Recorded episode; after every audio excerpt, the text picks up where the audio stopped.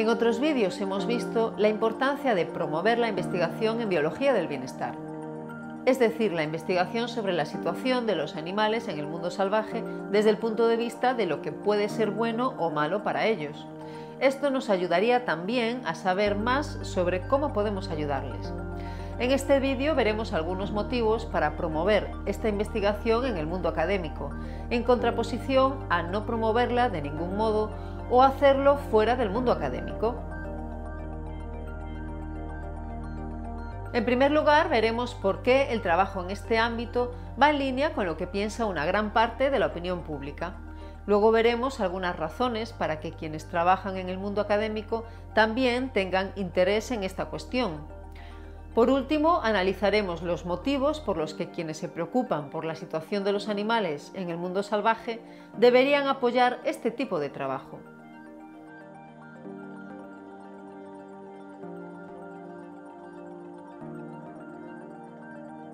En las sociedades actuales, la mayoría de la gente piensa que deberíamos preocuparnos por lo que les pasa a los animales. Por eso se creó la ciencia de bienestar animal como campo de estudio aplicado desde hace unas décadas. Esto no fue tan solo el resultado de un interés académico. El desarrollo de este campo fue posible porque recibió la financiación pública necesaria. Esto se debió a la presión de la opinión pública a favor de tener en consideración a los animales. En las décadas transcurridas desde entonces, el interés público sobre esta cuestión no ha hecho más que aumentar.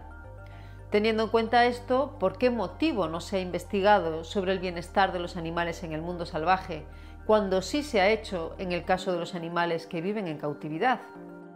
La respuesta podría ser que existe una serie de ideas equivocadas y confusiones sobre la vida de los animales en el mundo salvaje, que ha llevado a muchas personas a creer que no hay razones para preocuparse por lo que les ocurre.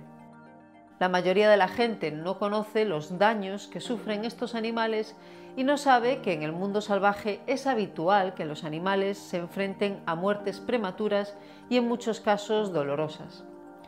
Igualmente, los diversos modos de darles ayuda son mayormente ignorados, pero nada de esto supone necesariamente que no se tenga simpatía por los animales salvajes. Por lo tanto, la preocupación pública por los animales podría ser un factor importante para establecer la biología del bienestar como un nuevo campo de estudio. El ejemplo de la ciencia del bienestar animal muestra que una actitud pública favorable podría llevar también a la creación de la biología del bienestar. Al igual que ocurre con los animales domesticados, el apoyo público podría llevar a que se diese financiación para ello. Esto supondría una oportunidad para que quienes trabajan en el ámbito científico y tienen una preocupación genuina por los animales salvajes puedan centrarse en el desarrollo de este campo. De hecho, dada la preocupación pública por los animales domesticados, y una vez que hemos visto cómo es en realidad la vida de los animales en la naturaleza, existen motivos sobrados para que la opinión pública apoye un campo de estudio que busca comprender y reducir el sufrimiento de los animales en el mundo salvaje.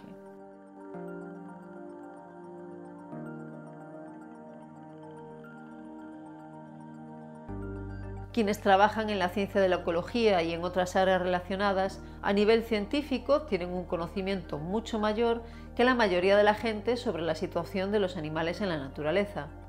Pueden por ello constituir otro grupo que pueda colaborar en la promoción de la investigación en este campo. Sin embargo, hay razones por las que esto no ha ocurrido hasta ahora. Quienes trabajan en el ámbito de la investigación científica lo hacen dentro de ciertos paradigmas que dictan qué líneas de investigación son apropiadas para la ciencia. Estos paradigmas afectan, entre otras cosas, a los supuestos teóricos, los métodos y las cuestiones importantes que se plantean en cada campo. En parte son de carácter teórico y conceptual, pero tienen también otro componente referido a los objetivos últimos que se busca cumplir con tal investigación. No se trata de obtener cualquier conocimiento, sino el que indica el paradigma, por poner un ejemplo, puede considerarse interesante saber el número total de estrellas en el universo y no el número total de granos de arena en una playa. Mientras que en la mayoría de las sociedades existe un interés por algunas cuestiones por pura curiosidad intelectual, en muchos otros casos la investigación se lleva a cabo con el objetivo de conseguir ciertas metas. Este es el componente ético del paradigma científico, puesto que la ética se relaciona con las metas últimas que intentamos conseguir mediante nuestras acciones.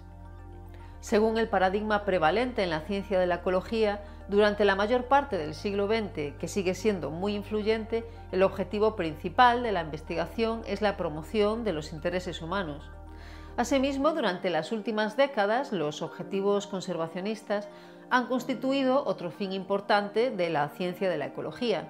Esto podría explicar, al menos en parte, por qué los animales no humanos no son tratados normalmente como individuos con intereses.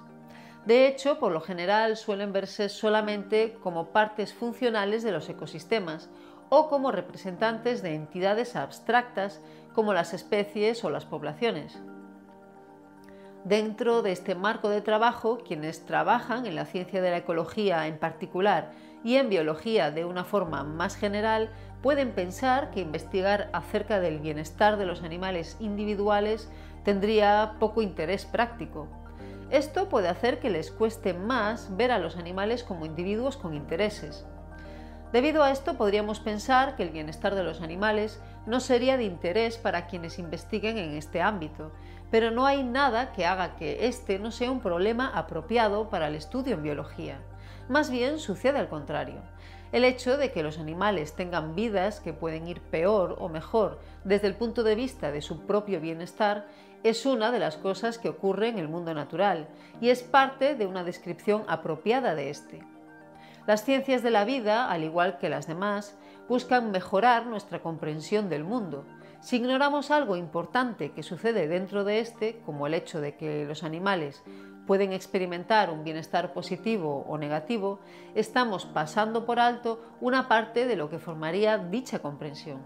Por ello, hay razones de peso para que quienes trabajan en el ámbito científico tengan interés en estudiar los factores relacionados con el bienestar de los animales que viven en el mundo salvaje y quienes se dedican a la investigación sin tener interés en promover el bienestar de los animales podrían considerar que dicho conocimiento es útil para otros fines. Esto podría ocurrir en el campo científico de la ecología animal y en particular en el estudio del comportamiento animal, ya que el bienestar y en particular el sufrimiento de los animales son factores que afectan a cómo estos se comportan. Asimismo, este es un factor también relevante para el diseño de estudios de campo en ecología, dado que tales estudios pueden afectar al bienestar de los animales. Y por otra parte, esto a su vez puede también alterar los resultados obtenidos en dichos estudios. Por ejemplo, el hecho de que se cargue a los animales con dispositivos de localización GPS relativamente grandes puede suponer que se comporten de manera diferente a como lo harían. De este modo no se obtendrá realmente la información que se esperaba obtener sobre el comportamiento de estos animales. Al margen de esto, no existen motivos para que quienes trabajan a nivel científico no compartan también los valores que en las sociedades actuales tiene mucha gente hacia los animales no humanos, viéndolos como seres sintientes que deben ser moralmente respetados. O sea, no es solo que en nuestra sociedad muchas personas se preocupan por los animales, sino que sucede que algunas de ellas trabajan en el ámbito científico, entre ellas quienes pueden contribuir a la investigación acerca de los animales en el mundo salvaje.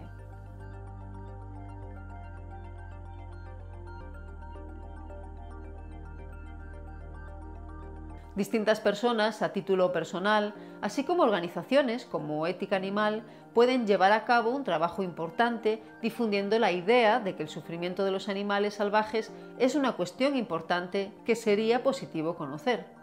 Tal trabajo de difusión puede llevarse a cabo entre personas que trabajen en el mundo académico y estudiantes, pero también entre la opinión pública en general.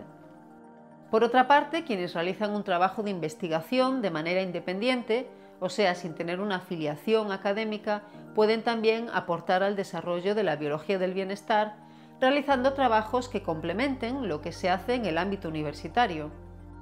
Esta investigación puede ser tan útil y rigurosa como es la que se puede llevar a cabo en el mundo académico. Además, las organizaciones preocupadas por la consideración moral de los animales pueden investigar cuestiones que quienes trabajan en los departamentos universitarios no están realizando. en especial cuando esto implica expresar preocupaciones explícitamente éticas. Quienes trabajan en el ámbito académico tienden a evitar esto. A veces se supone que la investigación académica debe guiarse exclusivamente por buscar cómo son las cosas.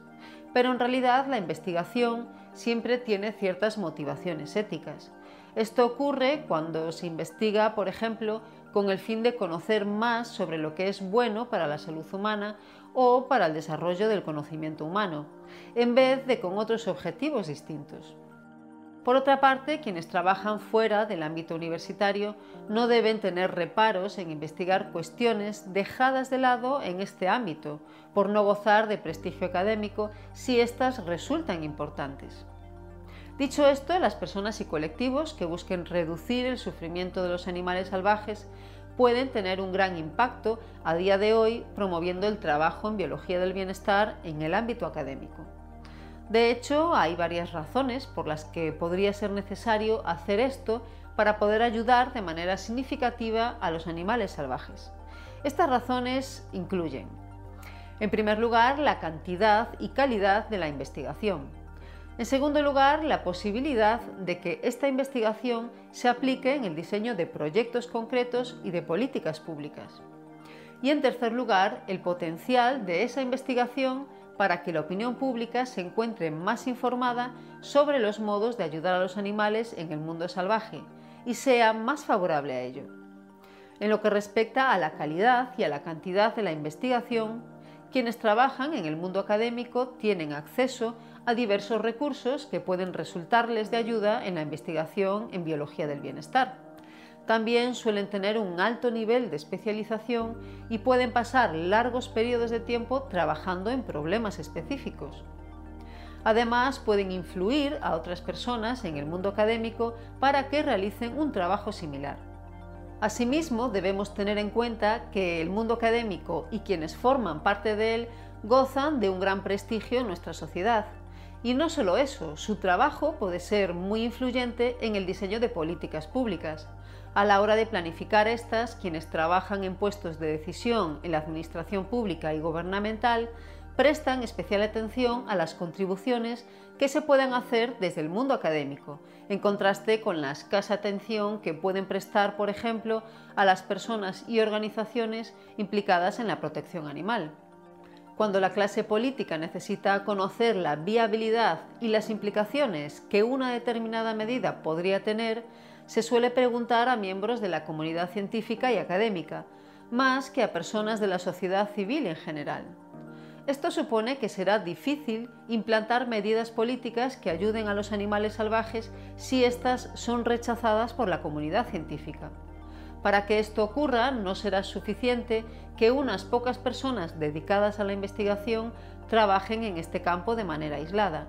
Por el contrario, es necesario que exista un ámbito reconocido de investigación que involucre a personal académico de diferentes instituciones a nivel internacional.